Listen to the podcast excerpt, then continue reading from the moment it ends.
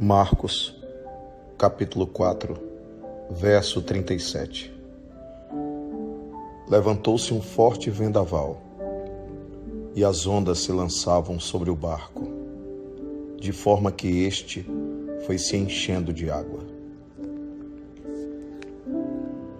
Não serão poucas as vezes que você vai viver essa situação. Cada um de nós tem um barco e cada um de nós tem a própria tempestade. A grande pergunta é: você confia? Você tem fé? Você tem esperança? Você sabe da presença dele na sua vida? Porque é ele quem acalma a tempestade. É Ele quem ordena os ventos. É Ele quem para os vendavais. Se você tiver fé, se você confiar, se você simplesmente fizer a sua parte e entregar nas mãos dele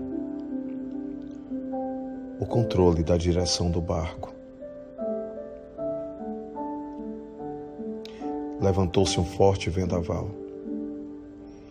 É a decepção que te visitou. Foi a traição que aconteceu.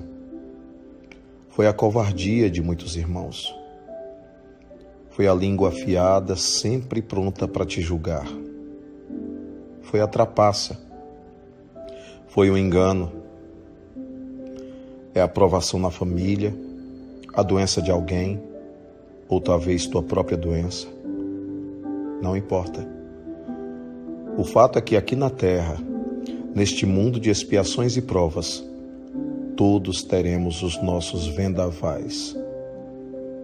E o vendaval, para os discípulos, teve um tempo. Para uns, mais tempo. Para outros, menos tempo.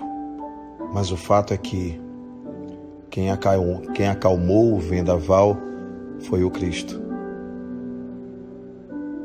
Deixa que Ele te acalme. Olha para Ele e confia, pois o vendaval vai passar. Assim que terminar de cumprir o seu papel, de avaliar a tua fé.